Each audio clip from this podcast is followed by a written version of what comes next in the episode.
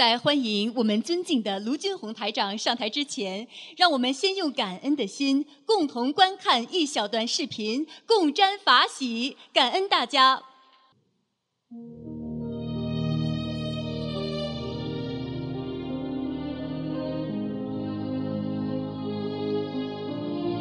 我有这样一位师傅，他舍弃人间的事业、财产与名利地位，独立创办电台，做着无我利他、无偿弘扬佛法的艰辛事业。恰如我们伟大的佛陀舍弃尊贵的王位，放弃人间的荣华富贵，出家苦修，探索宇宙的奥秘。最终为人类带来离苦得乐的佛法。我有这样一位师傅，他舍弃人间小我的情爱与幸福，将自己的大爱与慈悲普及众生，苦苦探索能让众生根本离苦的方法。我的师父，他身未出家，心已出家。他悲悯的目光投射在所有众生的身上，他的慈悲上及天，中至人，下至地，心包虚空。我有这样一位师父。他以最朴素平实的白话宣讲佛法，他善用生动的比喻、幽默风趣的话语，让普罗大众明白原本艰深的佛理，让凡夫众生浸润其间，慢慢培养深入经藏的能力。我有这样一位师傅。他带着自己的弘法团队，不远万里，不辞辛劳，超越时差的阻隔，超越南北半球巨大的季节反差，坚持到世界各地免费弘法度众。恰如我们伟大的佛陀，带着他的诸弟子四处托钵弘法，讲经度众。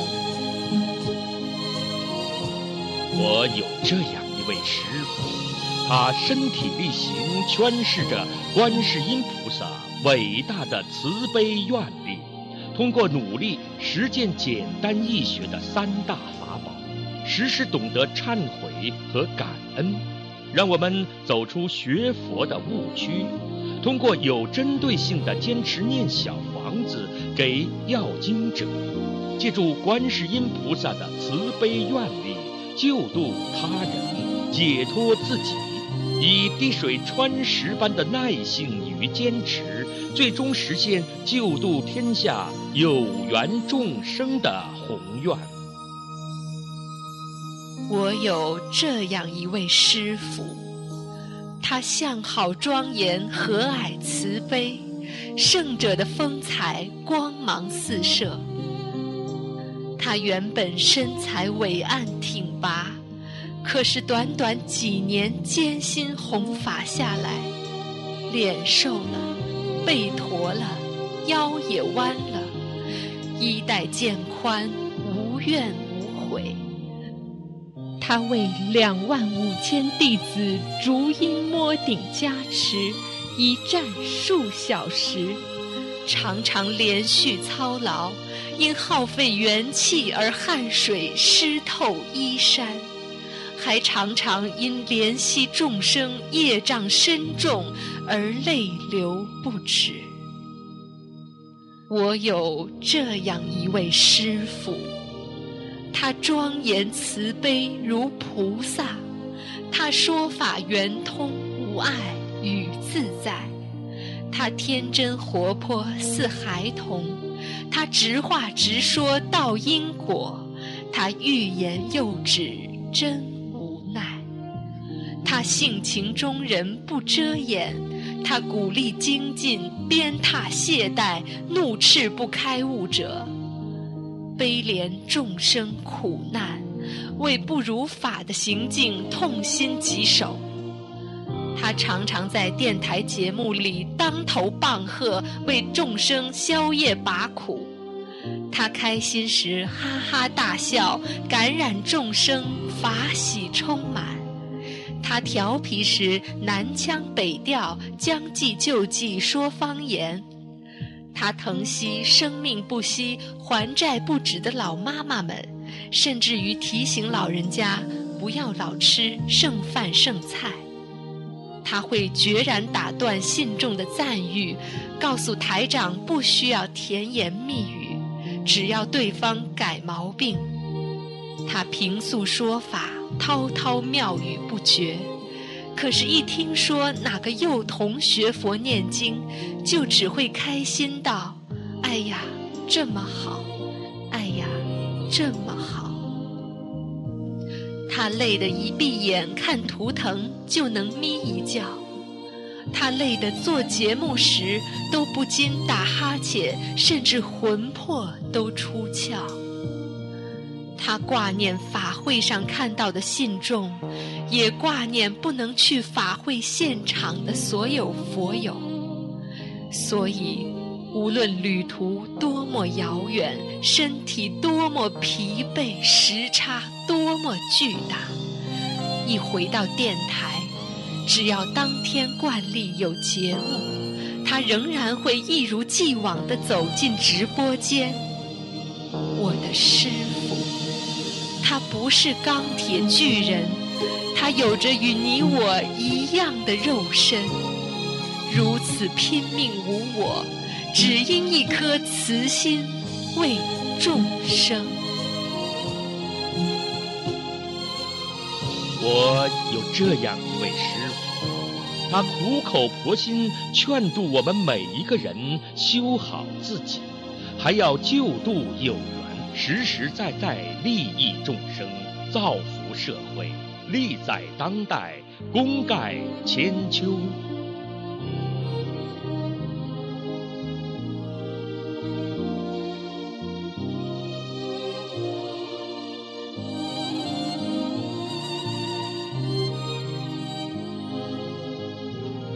我有这样一位师傅。他一睁眼，肉身就不停的工作；一闭眼，法身就满世界跑。千处祈求千处应，苦海常作渡人舟，为众生指点迷津，救危救难，救急救苦，救身体救慧命，为众生。他经历多少人间的磨难，背负着多少不为人知的艰辛。人间菩萨的苦他尝遍，众生的苦他全放在心间。他坚韧不拔不退却，他已跟你我一样有限的肉身，凭借一颗广大圆满无爱的大悲心。在五浊恶世中坚持不懈地做着无限的为众生服务的菩萨事业。我有这样一位师父，百千万劫难求遇。如果您有幸遇见这位师父，如果您有幸跟我拥有同一位师父，请您惜缘。请您惜福，请您莫轻易错过。是宿世的佛缘，累世的师徒情分牵引，让我千年追寻，万里追寻，寻寻觅觅。是菩萨慈悲，佛子无依，终于令我找到师父，我唯一的师父。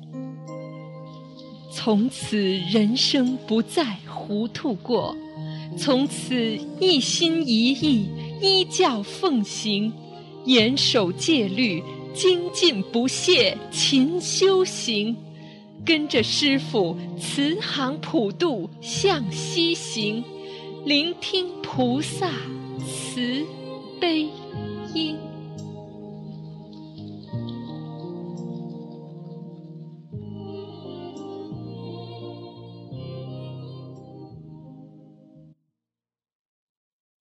卢军宏台长不辞辛劳，心系众生，在辛苦的拜师仪式之后，仍然坚持为我们现场开示。现在，让我们用最热烈的掌声，恭请我们尊敬的卢军宏台长。莲花朵朵在天上，菩提种子植世上。本性良心助人行，佛佛缘善缘慈悲行。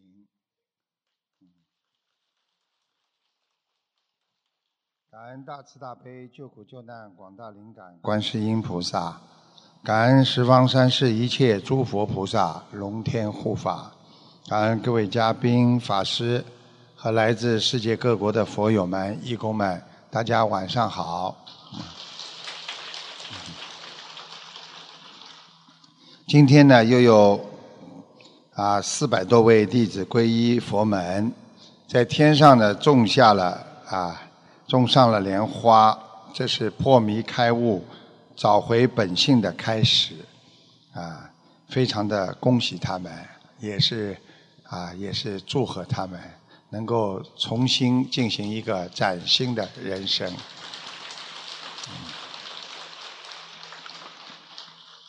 我今天在他们开示的时候，我跟他们讲，他们会很多人，我已经看见他们很多人啊，能够看见那个菩萨。那么果然呢，他们今天都写了很多，嗯，这个有一个德国的弟子叫啊李桂兰，嗯，直到他说直到现在我还无法控制自己的激动，整个拜师过程非常的舒服和温暖，后背被注入巨大的能量，师傅发证的时候给我摸顶加持，啊。当我微微睁开了双眼，竟然看到师傅变了样子。师傅的额头啊，这个光滑发亮，天庭隆起，眉骨突出，两道长长的眉毛微微垂下，像电影里的寿星爷爷一样。嗯，他说我不敢相信，搓搓双眼再看，没错。师傅的相貌变了，变成了菩萨的样子，整个场景完全感觉在天上。啊，你看，他说今天呢，还有一位见证人呢，叫张树华。他说呢，看见呢那个这个菩萨呢，都是画像当中的观世音菩萨是活的。莲花在师傅头上飘来飘去，师傅就是一个金光人，超级闪亮。像这种超级的，一定是年轻人，啊，这些都是网上用语啊。呃，我在新加坡法会上看到了菩萨在祥云里飘，而且我在梦中也看到了菩萨，很多很多的菩萨，金光闪闪。直到感到刺眼，我被惊醒，感恩菩萨，大家看到都是。嗯，这个人呃比较特别啊，你看他今天他灵感特别厉害。他说我是来自美国佛罗里达州的张立旭，原来我的左手小指小手指不能弯曲一年多了，而且很痛。今天拜完师结束之后，完全恢复正常，一点也不痛了。很多很多的，再讲一两个就结束了。大家喜欢听师傅跟大家开示啊。他说：“我是汪同修，我看见师傅拿着话筒在说话的时候，师傅的上半身全部都是很亮的光，他画了一个圆圈黄光。你看一个圆圈，大家看得见吗？在这啊。然后呢，他说后来师傅说啊。”有四五个弟子莲花没有拖上去，啊，可以到前面来磕十三个头求观世音菩萨。他说我便问观世音菩萨，我的莲花上去了没有？结果整个背影出现云雾，过后整个啊背影全部闪金光，大概有五分钟左右的时间，他上去了，啊莲花，啊。那个他说还有一个佛友说，莲花上去之后，天上有穿古装服装和龙天护法神拿着法器在护法保护莲花。这是上海弟子郑曼丽，他写的很长啊，我只能给大家念边上的一小段。啊，他说：“师傅，您在加持我看见的师傅在南天门上站在那里，啊，像在啊呃站在像在站在山坡上，针对对着我们笑，好像在招呼我们，呃，叫我们好好修。还有好多好多的菩萨，还有天兵天将。”站在师傅的周围，就这么一个景象，啊，这是弟子袁小妹，啊，这样，还有这么多，所以师傅没办法讲了啊，所以呢，今天只能讲到啊这里呢，就是鼓励大家好好学佛，菩萨就在我们身边，只是我们看不见，就像空气，我们天天看不见，但是我们离不开空气一样。所以呢，现在的社会的人性啊，啊，迷失的太厉害，所以我们要找回我们的本性。现在迷失呢，这个人性，人就会变得非常的啊，这个啊妄意，而且呢，会变得非非常的凶残。那么贵州有一个五岁的男孩，叫张某，那么他被人杀害并抛弃啊，抛尸在荒野。你们知道凶手是谁？最后查到是自己的继母，因为孩子五岁的孩子玩耍的当中啊，就是说了一句话，因为小孩子不懂嘛，因为跟自己的母亲也要去见个面的嘛，见面的时候可能这个自己的亲生母亲跟他讲了一句话，他可能记住了。那么有一天呢，就是这个跟小孩子玩耍的时候呢，这个无意当中呢，这个。这个小孩子说了一句话，啊，我妈妈过几年要回来的。这句话一讲，继母呢，因此呢，心生怨恨，狠下毒手。大家想想看，现在的人心态已经发生了扭曲，以善为恶，以丑为美，追求物质名利，贪图享乐，迷失了纯洁的本性和良心。所以我们做人学佛，就是找回我们善良的本性。佛法讲贪嗔痴三毒，它是一切烦恼的根本。一念嗔心起，百万障门开。多少人因为嗔恨丧失的理智，做出了让自己终生后悔的事情。现在很多人将财色名食睡。作为自己人生的目标和希望，欲望一旦达不到满足，他们就会丧失精神的方向，把自己现实生活变得暗淡无光、忧郁成恨，最后走向了灭亡。所以在很多的天灾人祸下，人变得越来越忧郁。就在最近，美国啊，有每年有。一千九百万人遭受忧郁的袭击，在过去一年中，有九百三十万美国人成年人报告有自杀的想法。我们在人间生活会出现很多的逆境，幸福的背后往往藏着一堆的悲哀，欢喜的背后那是一连串的痛苦的历程。所以学佛之后，要勇敢的面对人生，理解人生中的起伏不定，面对它，接受它，处理它，最后放下它。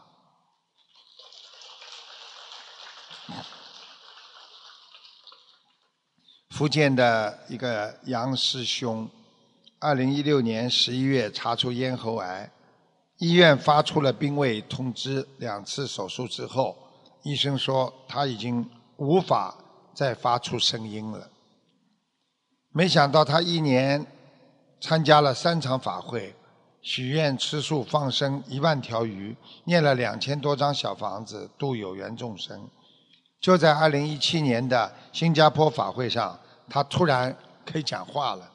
一个月之后复查，癌细胞彻底不见了。医生非常奇怪，问他：“你怎么会好的这么快？”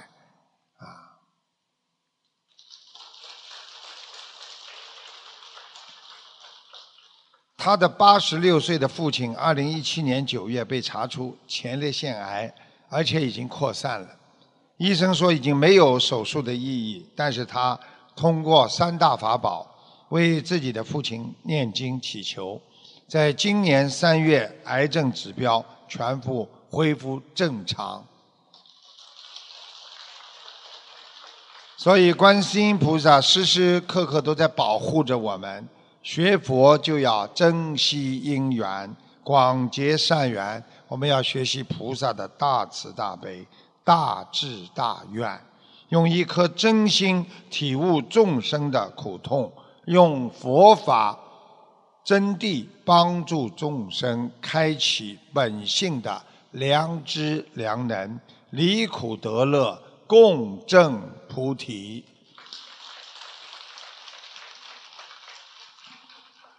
为何有的人活得很幸福，有的人活得非常的痛苦？因为贪心不满足是恶根，找到事物的优点，就会帮助你排除事物的缺点。有一个老板送给自己两个经理两个苹果手机，给自己的两个经理，一个是部门的经理，他呢很自私；还有一个总务经理呢，非常的经常快乐，啊，什么都想得开。苹果手机呢，一个是苹果七，一个是苹果八。这个部门经理呢拿到的苹果八，他一看，哎呀，不开心，还是这么旧款，啊，都有十了，而且只有三十二个 G。总务经理呢一拿到这个七的苹果呢，开心的不得了，哎呀，全新的，你有一百二十八个 G 呢。部门经理呢，一把将总务的经理的苹果七拿过来，把自己那个苹果八给了总务经理。结果部门经理一看，啊，这个一百二十八个 G，只是苹果的七呀！哎呀，他本来是个八嘛。总务经理拿到这个苹果的八，心想真开心，这个新款呐，啊，比七又高了一档了。我们的心是靠自我调节的，同样一件事情就能看到不好事情的啊，能你能看到不好事情的优点，你就是正能量的啊这个心态。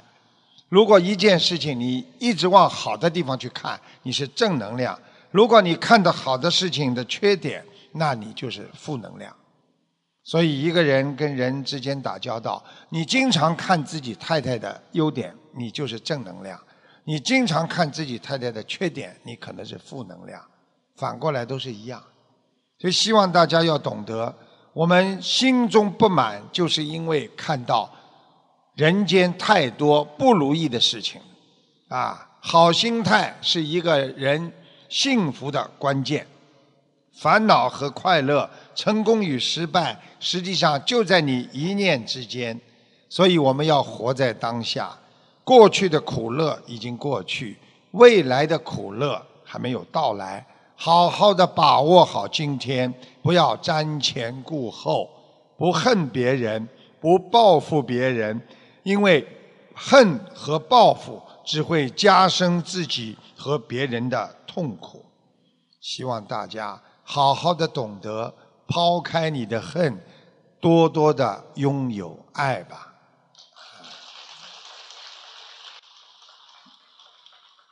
我们人有时候很怪的，你一不小心如果掉了一百块钱，你觉得好像掉了什么地方，但是你绝对不会花两百块钱的车费，你再去把这一百块钱找回来，啊，同样好像是很傻的问题，但是现在的人就会这么做，啊，举个例子，被别人骂了一句话，很多人人家骂你一句，你回到家里。花了很多时间去难过、去伤心、去回味他骂你的那句话，为了一件事情发火之后，损人不利己，气出病来，伤害自己。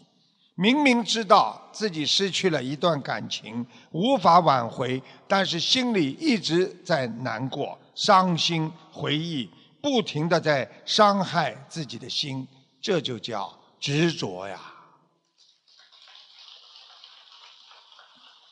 我们人生的境界越高，内心就越宁静，精神就越崇高，灵魂就越高尚，人生就会美好幸福。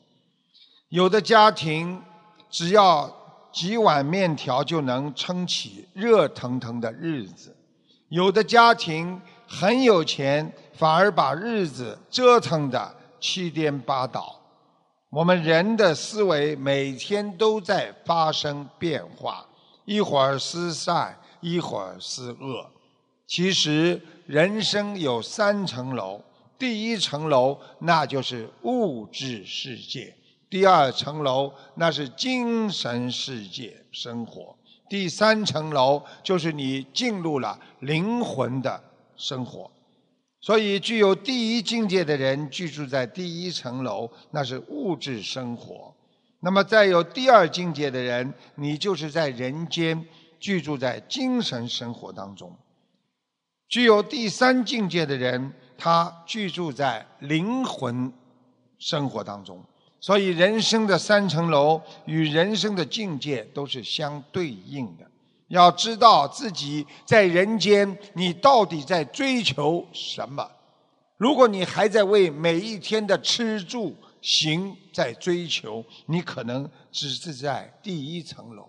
所以，当我们抛开人间很多的烦恼，想拥有菩萨给我们的智慧的时候，你可能已经上升到。第三层楼，所以人生如戏呀，我们每个人都在扮演着不同的角色，什么角色演什么戏，所以很多人一辈子啊，就是被人家看不起呀，怕被人家看不起。师父告诉你们，不怕别人看不起，就怕自己不争气呀。如果你不知道自己从哪里来到哪里去，你也不知道自己到底在人间在何种境界，你也不知道你自己现在是谁，也不知道你的心住在哪一层，你天天就会迷茫不悟。只有知道你自己从哪里来到哪里去，身处何种境界，才能定位自己。所以要求索人生，才能完善自己，成就人生。只有理解自己到底是谁，你的心到底应该放在哪一层，你才能造福人生。真正的智慧人生、觉悟人生、定位人生、精进努力。忍辱忏悔，包容众生，你才能创造人生的大成世界。有一个小徒弟打坐了一段时间之后，感到修行非常的困难，他产生了畏惧的情绪，他就对慧能大师说：“师傅啊，我是不是没有修成正果的慧根呢？”慧能大师说：“啊，孩子啊，心诚则灵。只要你有毅力，你就不愁达不到自己的目标。”接着，慧能大师给徒弟讲了个故事，说有一个商人，在翻山越岭的时候，遭遇了一个拦路抢劫的山匪，商人立即逃跑，但是这个山匪呀。在山上好不容易碰到这么一个人，穷追不舍，一直追到这个商人走投无路的时候，他看见一个山洞，钻了进去。这个山匪也钻了进去。这个山洞里非常的黑，刚刚进来的地方呢，还有一点亮光。这个商人本能的逃过了山匪的追逐，但是。在黑暗当中，没想到突然被那个山匪逮住了，遭到了一顿的毒打，身上所有的钱财，包括一把准备为着夜间照明用的火把也被那个山匪掳去了。幸好山匪没有要他的命。之后，之后两个人各自在找着洞的出口。这个山洞非常的深，而且很黑，而且洞中有洞，纵横交错。两个人呐，置身在洞里，像在一个地下迷宫一样。山匪庆幸自己从商人那里啊抢来了火把，于是他就将火把点燃。借着火把的光在洞中行走，火把给这个山匪带来了方便，他能看清脚下的石块，能看清周围的石壁，因而他没有碰壁，不会被石头绊倒。但是他走来走去，就是走不出这个洞，最终他力竭而死。商人没有了火把。没有了照明，他在黑暗当中摸索着，走得十分的艰辛。他不时的碰壁，不时的被石块绊倒，跌得鼻青眼肿的。也正是因为他置身于黑暗当中，所以他的眼睛能够敏锐的感受到由洞口透过来那么一丝丝的微光。他迎着这一缕微光摸索的爬行，终于爬出了山洞。慧能大师把故事讲到这里，启发徒弟说：没有火把照明的照明的人，最终他走出了黑暗；有火把照明的人，却永远葬身在黑暗之中。徒儿，从中你应该得到什么启示？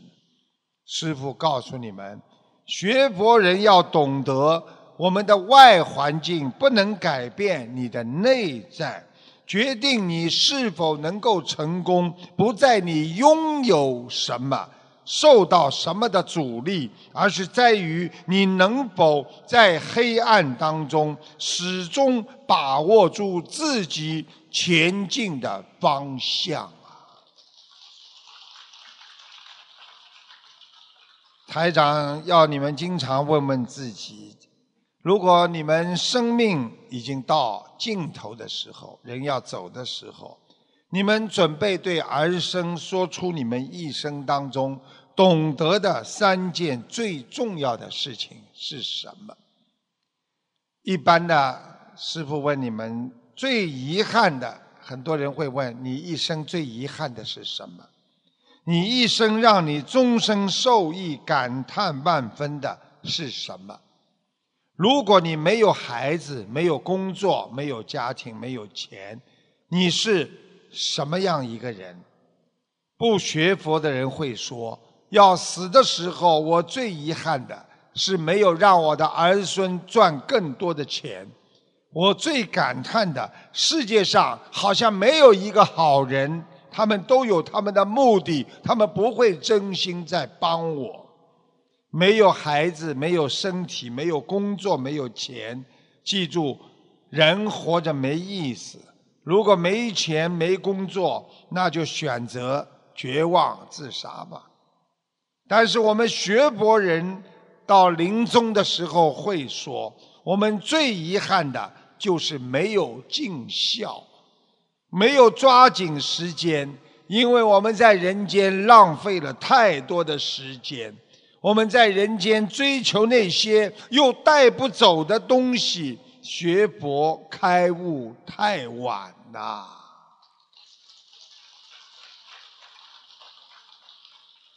最感叹的是什么？最感叹的就是时间不会等你的，你所做的每一件事情，没有一样是留得住的，都是无常的。终身受益，就是有人告诉我们佛法，这就是为什么法布施的功德，那是最大最大的。没有孩子，没有工作，没有很好的身体，没有钱，我们学佛人更应该懂得珍惜，更应该知道这是因果，尝果报是因缘，抓住时间放生许愿念经，福慧才能来到你的身上啊！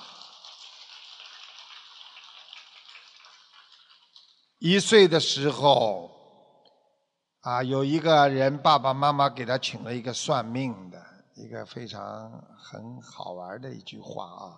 一岁的时候，他爸爸妈妈给他请了个算命的，算命的人说他呢，长大之后啊，哎呀，前途无量啊，风光无限呐，到哪里呀都有一群人跟着你呀。而且你在人群当中是一个焦点，非常有领导能力，经常出入五星级酒店。现在回想，这个人说还真准呐，因为他说他是一个导游啊。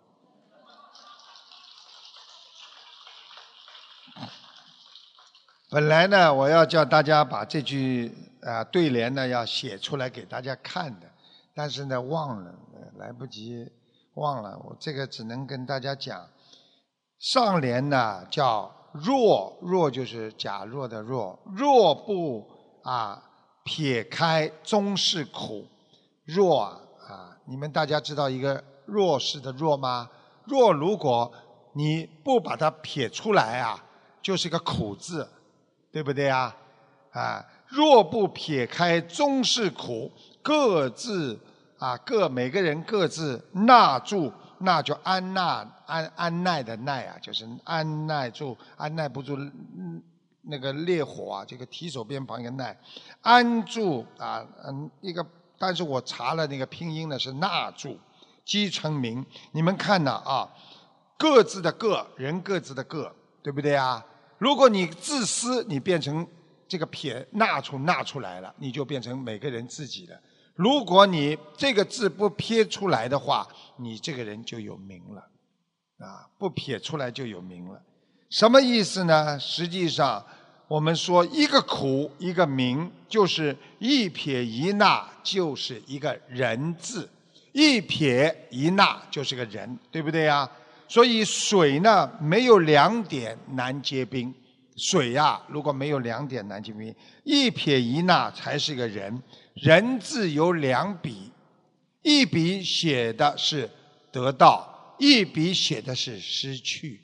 人生在世，没有永远的得到，也不会永远的失去。所以得失总是相伴而行。你在得到的同时，也在失去。所以得失之间不要计较，要学会放下。因为一撇不能成为一个人的。一笔写过去，一笔写未来。一个人字，一笔是啊，这个是过去；一笔是未来，仿佛就在一眨眼当中，人生已经过半了。前面是向往的未来，回首是昨天的记忆，而今天就在你的脚下。昨天已回不去，明天依然未知。唯一能把握的，就是我们的今天呐。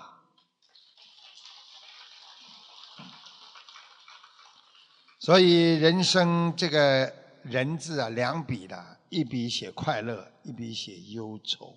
所以，一笔写自己，一笔写伴侣。所以，要懂得帮助别人。温暖他人要做有缘分的事情，感情要被珍惜不容易。我们人生一笔就是顺境，一笔就是逆境。一笔写的朋友，一笔写的也是朋友。因为人生难得有好朋友，人生难得也有对手的朋友。有时候，对手才是最了解你的那个人。不要抱怨对手的强大，因为只有强大的对手，才能使你更懂得精进和努力呀。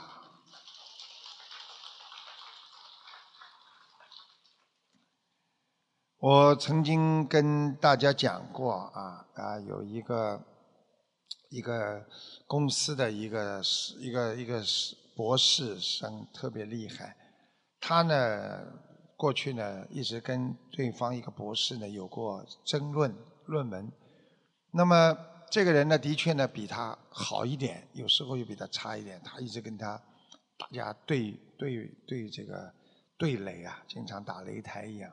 结果呢，对方呢一个博士呢过世了，他的徒弟呢，这个博士的弟徒弟呢就跟他说了，跟他说：“哎呀，老师啊，这下好了，对方这个死了，你以后没有啊，没有再没有对手了。”结果这个博士就说了一句话：“这叫苦了，因为我们的水平就永远在这个地方上不去了。所以我们一定要懂得精进努力学佛。”好好的放下自己的人间的一些啊嗔念，好好的去跟别人交流，从别人身上你可以学到很多你自己没有的东西的。在二零一八年七月四号，河北廊坊啊廊坊市一个幼儿园发放学的时候。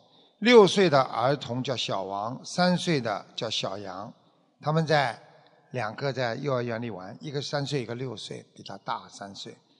这个时候呢，小杨的父亲呢，三十六岁，只有三岁杨某呢，看到他自己的儿子三岁的儿子呢，跟那个六岁的儿子小王在两个人在哎呀追逐在打闹，小孩子，突然之间呢，他的儿子三岁小孩子被那个六岁的打倒了，这个父亲啊冲上去。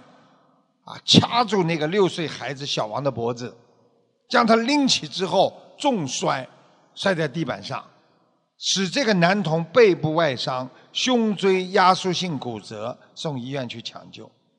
这个就是告诉我们：我们人不能冲动啊！啊，人冲动是魔，在凡是在世间的之事啊，我们有时候要撇开一些利益执着，你就不会痛苦。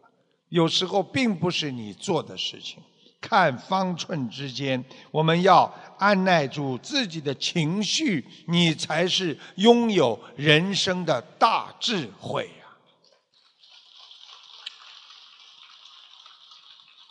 台长给一个弟子啊看图腾啊，这个姥姥台长看着他过世的姥姥，脸很大，头发很扎的短头发。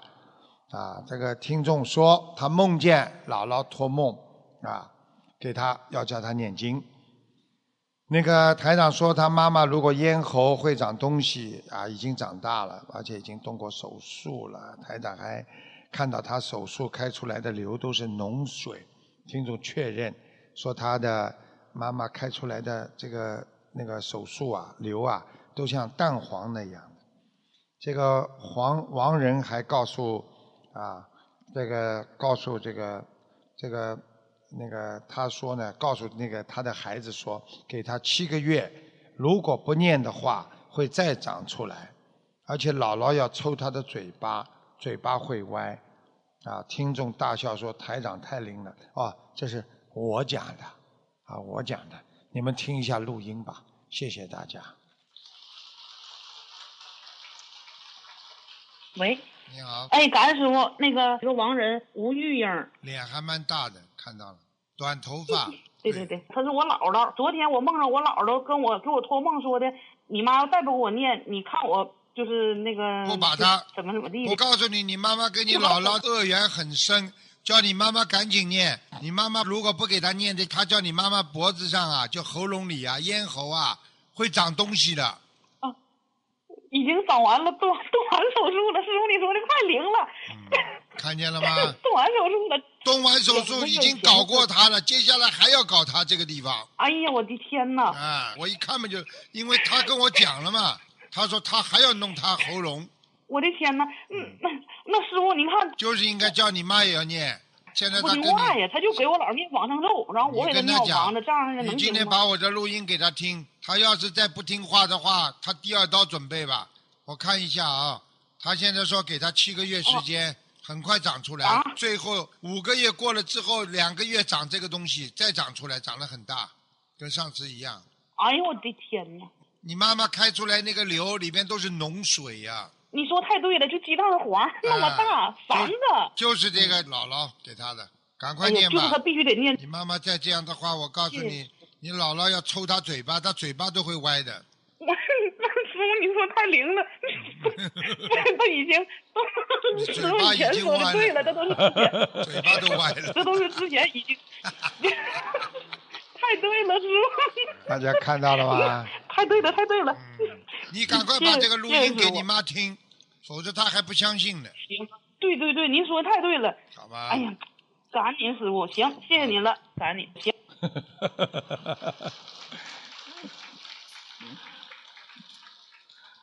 从前呢，在五台山有一个老和尚，他为了解决啊众人的生活烦恼问题，他呢常常给世人提出忠告。但是呢，这个老和尚很好玩的，他说我要收取适当的费用，因为法师啊他可以接受供养的嘛。有一天有一个商人叫张田，他知道之后呢，就专程到五台山呢去买忠告。老和尚问张田啊，你要什么价格的忠告啊？因为忠告是按照价格不同而定的。张田说：“那就买一个一元钱的忠告吧。”那时候一元钱也不少了。他说：“一元钱的忠告。”老和尚收起钱说道：“施主啊，给你一元钱的公忠告是这样的：如果有人宴请你，你又不知道今天吃饭有几道菜，那么等第一道菜上来的时候，你就应该把它先吃个饱。不鼓掌的啦？这个张田呢，觉得这个老和尚忠告不怎么样，于是又付了两块钱。呃，师傅，你再给我一个两元钱的忠告好不好？老和尚就说了这么一个忠告：当你生气的时候，事情没有考虑成熟的时候，你千万不能动啊，不能蛮干。不了解事实的真相，你千万不能动怒，否则你会后悔的。张田把买的忠告记在心中，就走了。后来，张田的妻子怀孕了，妻子呢留在家中，自己呢到外地经商去了。一出去就是十五年呐，那个时候啊，这个信息也不发达，十五年都没有回家乡。终于有一天，已经发了财的张田，他拍卖了在外地所有的商品，他回来了。他没有对任何人说，就直接来到自己的家，并闪身躲进了一个难以被人察觉的地方。他想看一看妻子生活，然后晚上给她一个惊喜，或者待会儿给她个惊喜。突然，家里来了个年轻人。这个妻子亲切地问道：“我早想你了，告诉我你怎么才来呀、张田听到自己妻子这么亲昵地对那个年轻人说话，心中顿时产生了一种恶念，恨不得当场就杀了他们两个。但是他突然想起那个用两块钱买的忠告，不能动火。天黑了，屋里两个人在桌旁坐下用餐，还是这个年轻人没走。商人看到这一情景，又想冲出去杀他们，但是那个两块钱的忠告又在耳边响起，他克制了自己。夜深了，张田的妻子和那个年轻人准备入寝，张田恶念又起，幸亏那个老和尚的意见，他没有下手。在把灯熄灭之前，张三的妻子哭泣地说：“唉，儿啊，听说有一条船刚刚从你爸爸的地方过来，明儿啊，一早你去打听一下，或许还能打听到你爸爸的消息。”听到这番话，张田才想起他离家的时候，妻子已经怀孕了。原来那个年轻人就是他的儿子。妻子一直没有得到丈夫的消息，以为他亡命他乡了，感到万分的悲痛。他在儿子身上倾注了自己全部的爱。张田高兴的不知道怎么是好，更觉得两块钱买的忠告实在是好好好啊！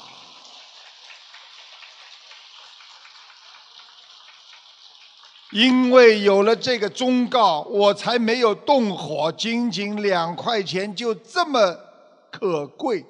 记住了，佛在教诲我们世人的时候，总是会特别强调要宽容和原谅别人。因为一个人如果懂得了宽容和原谅，很多的怨恨他就自然而然的远离了你的心灵。大度能容，天下难容之事啊！所以很多事情我们对别人并不理解。很多妻子为先生做了很多不愿告诉自己先生的事情，很多先生也为自己妻子做了很多爱他的事情，但是没有告诉他，并不等于没有爱他，所以那是一种崇高的思想境界。当我们在怀疑别人的时候，你没有了解清楚的时候，你们要懂得宽容，那是一种无形的力量，它可以给人勇气和力量，使人奋发向上，化解矛盾，让我们冰释前嫌呐。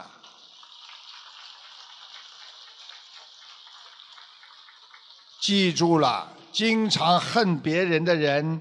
那是黑暗邪恶的一种情感，它不但破坏了人与人之间的关系，而且摧毁了我们的社会，甚至葬送了我们不可胜数的生命。所以，很多人健康就是在恨当中被毁坏的。人有仇恨的理由，但是要记住了，我们也有宽恕别人的。理由啊！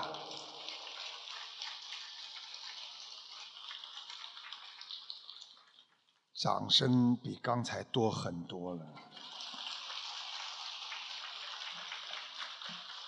谢谢大家。在西班牙，大家知道有一个著名的画家叫什么吗？毕加索，啊。他是一位天才画家，毕加索曾经说过：“我的每一幅画当中都装着我的血，这是我画画的含义。”全世界拍卖价前十名的画里面，毕加索的作品就占了四幅。有一次，他在一张邮票上随手画了几笔，然后扔进了废纸篓里。后来。被一个捡垃圾的老妇人捡到，他将这张邮票卖掉之后，他买了一幢别墅，从此衣食无忧。可见毕加索的画，每一笔每一图，他泼洒的都是金子啊！晚年的毕加索，他非常的孤独，尽管他身边有很多的亲朋好友，但是那些人都是冲着他的画来的。为了那些话，亲人们争吵不断，甚至大打出手。毕加索感到非常的苦恼。尽管他很有钱，但是他买不来亲情和友情。考虑到自己已经到了九十岁了，随时可能离开人间，他为了保护自己的画完整性，毕加索请来了一个安装工。给自己家里窗户门安装防盗网，就这样，安装工叫盖内克出现在毕加索的生活当中。盖内克这个老人家啊，这个安装工啊，非常的憨厚坦率，没有多少文化，他根本看不懂毕加索的画。但是盖内克给了毕加索一种豁然开朗的美好，他很愿意陪毕加索交谈。这个毕加索觉得这个老人啊，这个这个盖内克呢这个，他觉得毕加索这个老人很慈爱，有点像他的祖父。那个毕加索看着眼前的盖内克呢，像是一尊雕塑，因为很诚实老实的人了。他情不自禁拿起画，就给这个老人家呢，这个盖内克呢画了一幅肖像。他把画递给盖内克说：“朋友，我为你画了一幅画，你要把它好好的收藏，或许将来你还用得着。”盖内克接过画看了一看，什么都没看懂。觉得把自己画的怎么怪怪的，又把它递还给了毕加索，说道：“呃，这个画我不要了，哼，你要是真的愿意，就把你们厨房里那个榔头送给我吧。啊，我觉得那个扳手和榔头比那个画要好。”毕加索不加思索地说：“朋友啊，你知道吗？这幅画不知能换回你多少把你需要的那种榔头和扳手啊！”盖内克将信将疑的把那幅画收起来了。毕加索彻底放下了包袱，他丢掉了那层包裹着自己的面纱。他跟这个盖内克两个人呐，像小孩一样，哎呀，天天天南海北的谈，有时候手舞足蹈起来，他就觉得像碰到亲人一样。毕加索将工期呀，就是装这个防盗窗的工期呀，一再推迟。他只要天天跟这个盖内克在一起，说说笑笑，就是他最大的快乐。期间，毕加索又送给了盖内克很多他的画，包括他自己视为珍宝的那些画。他对盖内克说。呃，虽然你不懂画，但是你是最应该得到这些画的人。拿去吧，我的朋友。希望有一天它能改变你的生活呀。安道网就是窗户和门呐，这么一个小小的工程，你知道毕加索为了留它，一旦的跟他说：“你这里再装一点，那里装一点。”这个工期干了多少年呢？两年呢。一两个礼拜就能完成的，他干了两年呢，所以这个时候，因为毕加索心情像碰到知己一样，特别开心。那些日子，毕加索又创作出许多的作品，成为他晚年创作的又一个高峰期，心情特别开心。所以人跟人之间了，人家说了，根本的。好了，根本不是说因为你呀我啊什么什么，其实就是一种语言相通、感情相通、理解了，所以理解万岁了。一九七三年，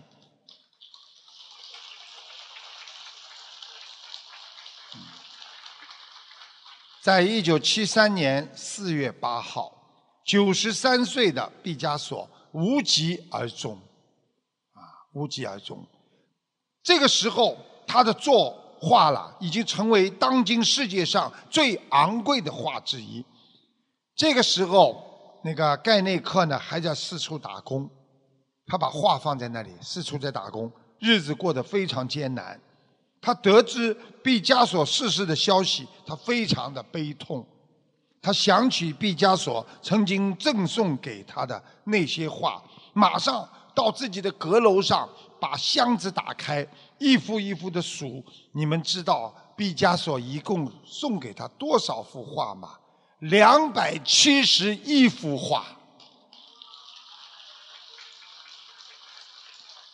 这个老人家只要拿出里面任何的一张画，他就可以彻底改变他目前的生活。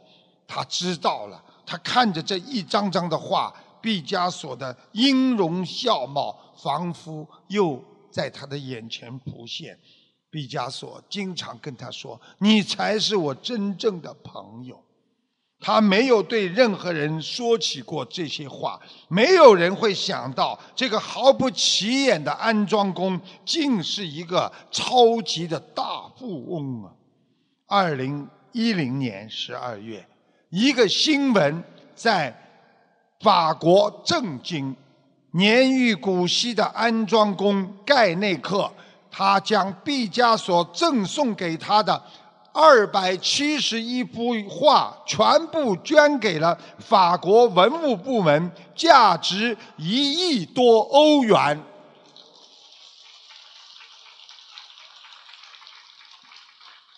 很多人感到非常的困惑和不解。你这个老人拥有这么多毕加索的画，你为什么坐拥金山不享受，而要全部捐出来呢？盖内克回答记者提问的是说。毕加索曾经对我说：“你才是我真正的朋友，是朋友我就不能占为己有，我只能替他保管。我要把这些画捐出来，就是为了让他们得到更好的保管。”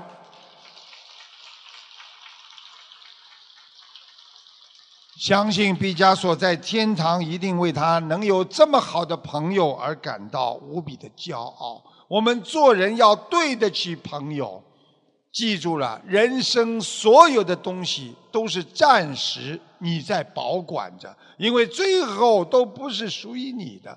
我看过一个新闻，啊，周润发，他曾经有记者问他：“你有这么多钱？”啊，你应该怎么样怎么样？你还这么节约干嘛？周润发说：“钱不是我的，只是我在保管着，等到我走后，还是送给别人的。所以一切都是别人保管的。所以我们要学会放下自己，要拥有快乐的心态，那么是人生的秘诀。”一个人想保持青春的最好方法，就是一颗常怀着慈悲的心。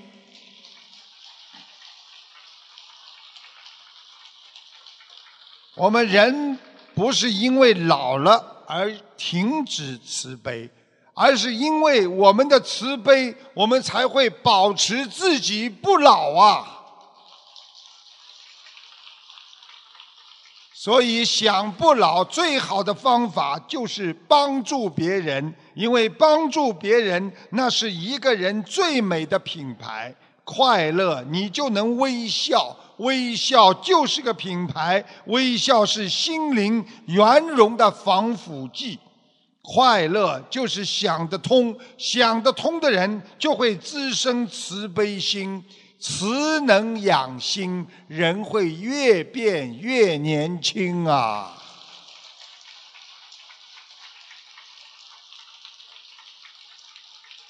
我看到了我们很多的老先生，他们精神焕发，就是因为他们把自己的爱付给了所有的佛友们。我真的是很感恩你们，你们每天在度人呢。你们自己的行为让你们的孩子都对对你们表示更多的尊敬，所以谢谢你们的慈悲啊！所以为什么我们老了之后，有的人是慈眉善目，有的人却是愁容满面，似乎充满着怨气？见过很多善良的老太太，年轻的时候就保持一对对世界充满爱的心，老了他们依旧是善良助人。而那些天天抱怨不堪的人，他的心里的扭曲早已在脸上反映出来。所以每一天笑一笑，十年少。希望大家用慈悲心在世界上活着，你会得到更多的爱心啊！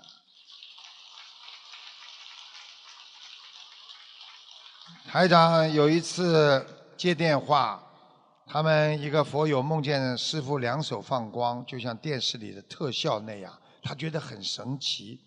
他说他想办理美国和新加坡签证去助人法会，需要开两份在职证明，但是公司规定只开一份。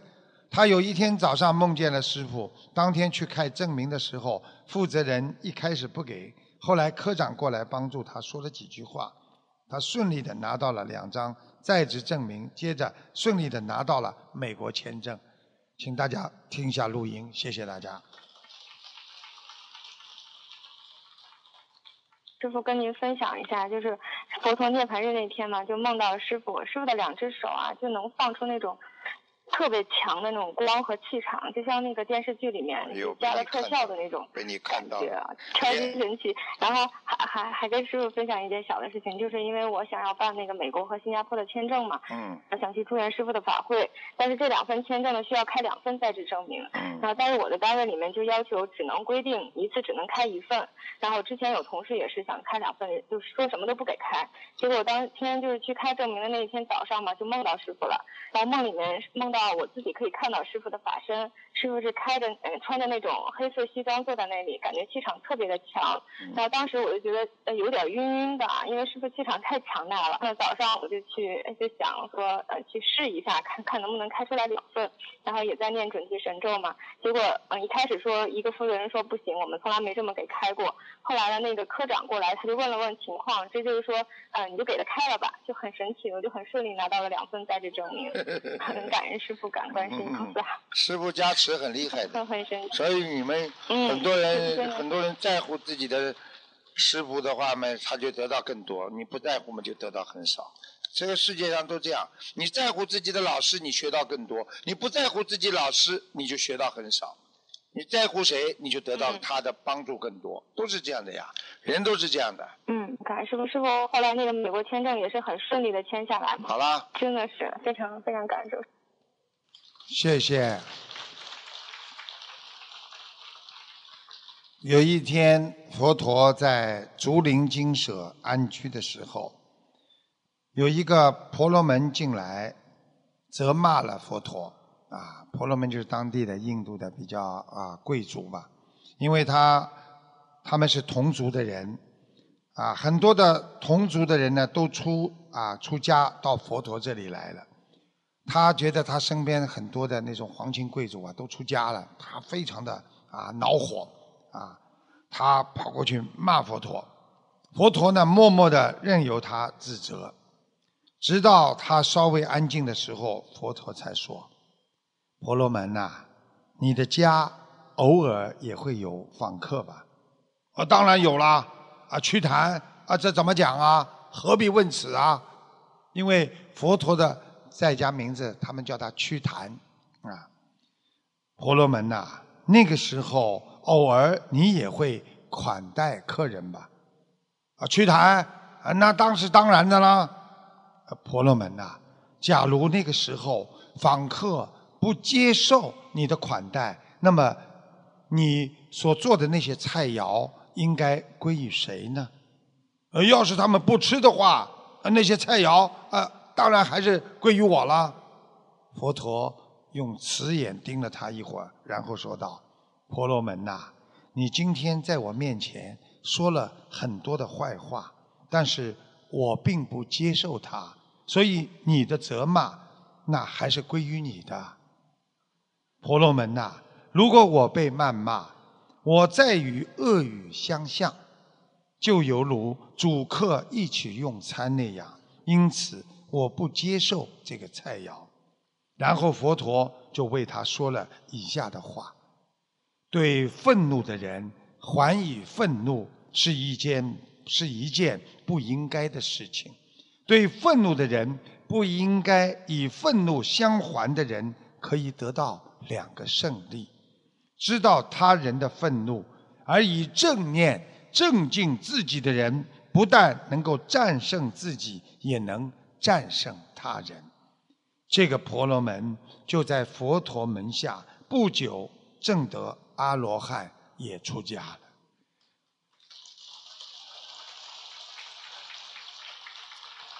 所以，我们有时候在人间面对别人对你的责骂，面对冤家，师傅教你们能避开，先避开他，不要争吵，先转化一些恶缘，摆脱恶缘。虽然恶缘不会马上消失，但是你念头没有恶了，你很快的就会化解它这个恶缘。因为虽然恶缘不会永远消失，因为再恶，它也是有一个缘在里边的，所以缘只能化解报完了才能消。所以尽量的把恶缘慢慢的消掉，能够大事化小，小事化无。如果你在消恶缘当中，恶缘有时候会侮辱你、折磨你，或者找你麻烦、纠缠你。如果你如如不动，随他去，那些恶缘他就会自己走了。这就是消除恶缘呐。所以我们学佛要坚定信心，你学佛的道心永远才不会变。有一名小孩嬉笑着从巷子里冲了出来，有一个叫张伟的开着车一脚刹车，马上避开。小孩笑嘻嘻的跑过去之后，这个张伟并没有踩油门向前，而是看着这个弄堂巷子口啊。似乎在等着什么，突然之间，又一个小孩，哈，很开心的冲出来了，追赶着前面那个小孩。这个张伟啊，今天开车回家是约了风水师，啊，看风水的。这个风水大师啊，惊讶的问：“哎，你怎么知道后面还有小孩？你停在这里呢？”啊，这个张张伟就耸耸肩说：“。”小孩子一般都是打打闹闹的，追追杀杀的，光一个人他不会笑得这么开心的。风水大师翘起了大拇指，嗯，你这个人有心。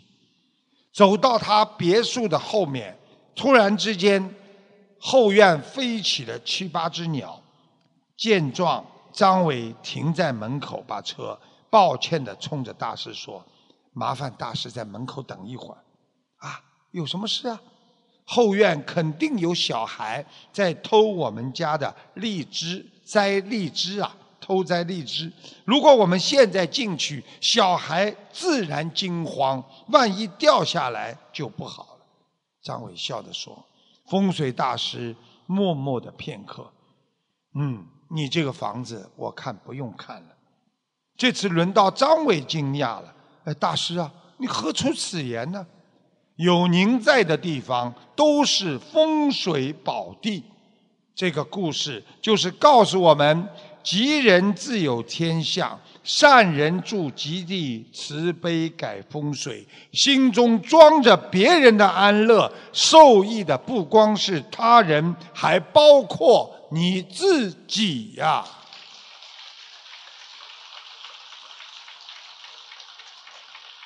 这个。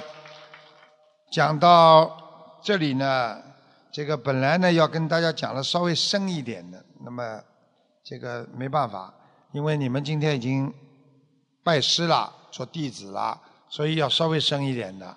不深的话，啊，你们觉得师傅怎么讲了这么浅呢？稍微弄两句深的，让你们啊考验考验你们啊。听不懂的假装鼓掌。装的很听得懂的样子就可以了，啊，《人言经》当中说的“若能转物，即同如来”，嗯，你听不懂了吧？师傅跟你们讲啊，就是说啊啊，用文言文给你们解释：为一切的圣贤能转万物。不被万物所转，随心自在，处处真如。也就是告诉我们，如果我们一切能够修得好的圣人，就是我们很高境界的人，你能够啊，你心不动，万物随着你在转呐，你像一根铁塔一样站着。对不对啊？别人在转，你的心不转，你不会被别人诱惑，你所以不会上当，不会受骗，因为你很清楚你是谁，随心自在，你的真如本性就慢慢的看到了。你看我们人呐，众生啊，所以菩萨说我们是凡夫啊。所以师父告诉我们，我们不但是凡夫，我们还是俗子啊！因为我们整天在想，哎呀，我这样就好了，我明天说不定能这样，后天能这样。哎呀，今天这个东西，哦呦，涨了涨了，明天，哦呦，跌了跌了。天天被万物所转，就像墙上的草一样，东风吹来东向西倒，西风吹来向东倒，自己不能做主的。很多女孩子在没有结婚之前，只要别人说：“哎呦，这个男的好的不得了。”是啊，我嫁给他。那个说不行，这个不好，那个好，哎，我嫁给他。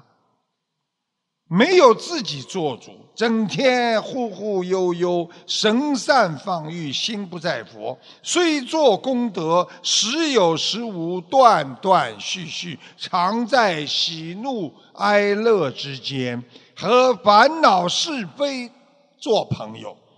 眼见色，耳闻声，鼻嗅香，舌尝味，身觉处，意知法，六根对六尘。没有绝招，随着青黄易赤，老少男女乱转念头，听不懂了吧？以后你们年纪大了，退休了，没事干了，师傅天天给你们说佛法，那个时候我就像个老寿星一样。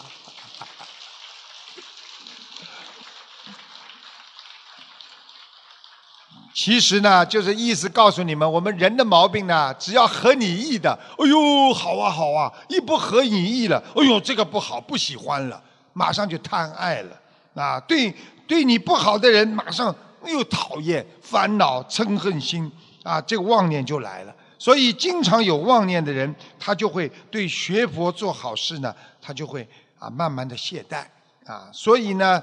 种种的啊，这个很多人如果不学佛的人呢，他妄念四起，他的邪念也多，所以他的嘴巴讲话了就不像一个学佛人。你们去看我们学佛人，从来嘴巴不讲脏话的，行为不粗鲁的，淫念不四起的。所以师父跟你们讲，若能转目，你就是积如来呀。如果你自己啊静转，你的心永远不转。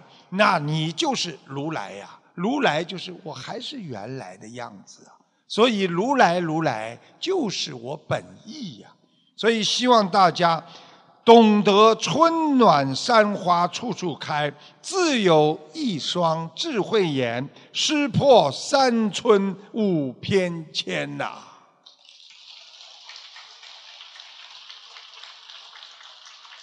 金刚经》当中讲了，因如是降伏其心。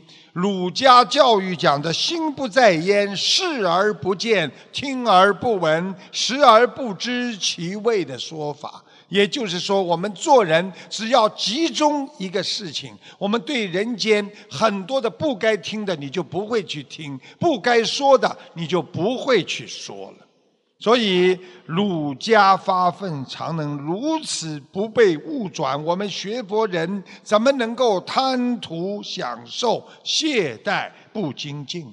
必须放下身心，精进求佛，在生活中磨练、考验自己，不随物转，你才能超出六道，明心见性。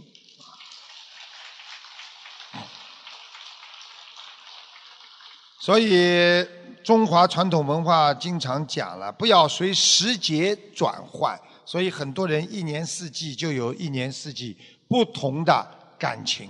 有时候春天来了，哎呦，好开心啊！冬天来了，苦啊！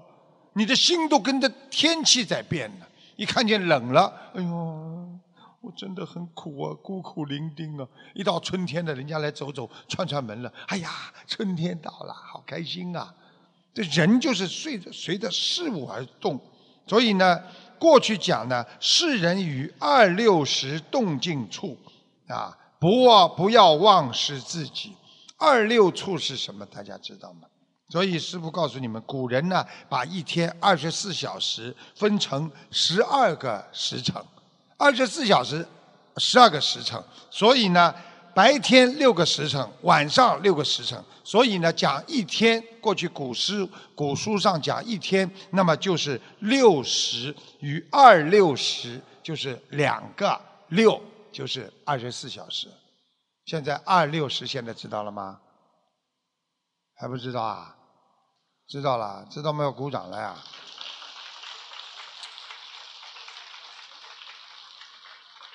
所以我们做人呐、啊，不能自己觉得这里嘛不适意啊，那里嘛不开心啊，对不对啊？有时候境风浩浩，就是环境啊，经常在变呐、马上心随着它变呐、会摧残你功德之灵啊。心火炎炎呐、就是天天像火烧火燎一样的烧尽你的菩提之神呐、所以生死怎么能了啊？般般不如意，什么都看不成，看不心眼，不开心。这里又不现成，那么怎么能降服你自己的奇心呢？所以在境界上，你就做不了主，你就苦了。所以很多人整天随着别人而转，别人的话而听，天天的看着这个东西好了想买，那个东西好了想买，天天的，慢慢的，心做不了主，你就苦了。所以佛人行旅，一切处一切事，勿被境转，就是告诉我们要如如不动，你才会得到幸福。就像夫妻一样，要如如不动，你们才能白头偕老啊！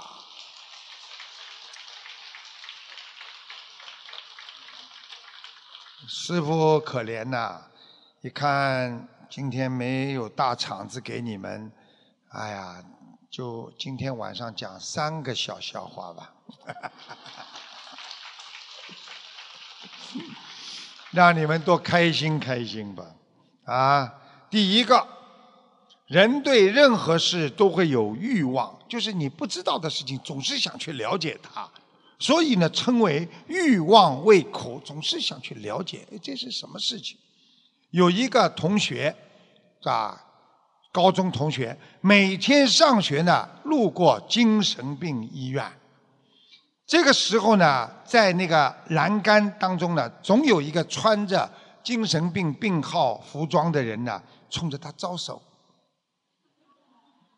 亲切而神秘的喊他：“来呀，你过来呀，你过来呀！”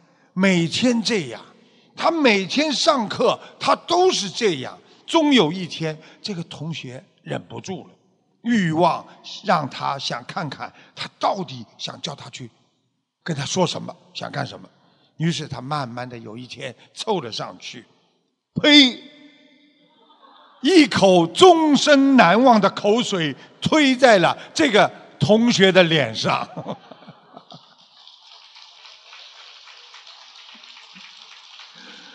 我们人呐、知道这个事情不好，知道神经病会害你的。我们有时候我们就是想知道，我们在人间也是知道这个人会讲坏话。哎，你讲给我听呀！什么事情都想听，什么事情都想看。你这个社会现在的人不上当，那才叫怪呢。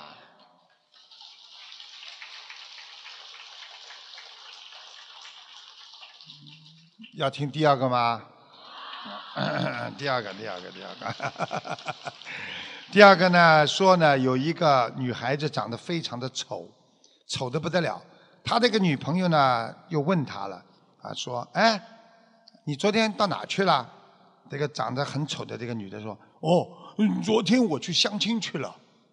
哦，那相的怎么样啊？那丑女说了，嗯，那个男的他居然单膝给我跪下来了。那个闺蜜说了，那个女朋友说：“不会吧，第一次见面就向你下跪？”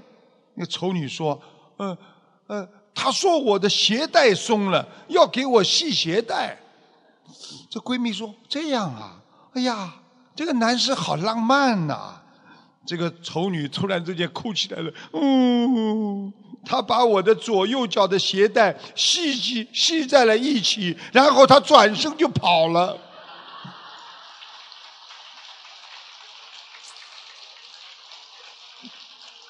哈哈哈哈哈跟你们一起开心开心，让别人开心，自己一定很开心的。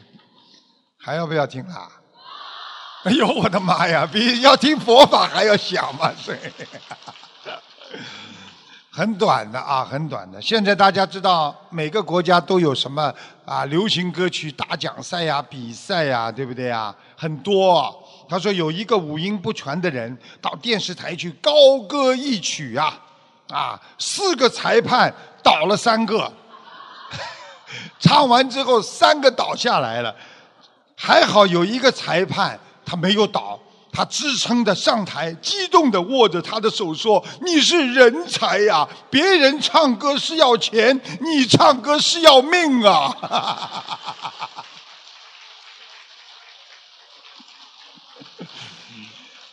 其实我们学佛人就是要开心，学佛就是要学的开心，叫法喜。菩萨学佛并不是说叫你不开心。你看济公菩萨，每个人都啊很喜欢他。济公菩萨走到哪里就让笑声带到哪里，所以我们从小就会喜欢看济公菩萨的，对不对啊？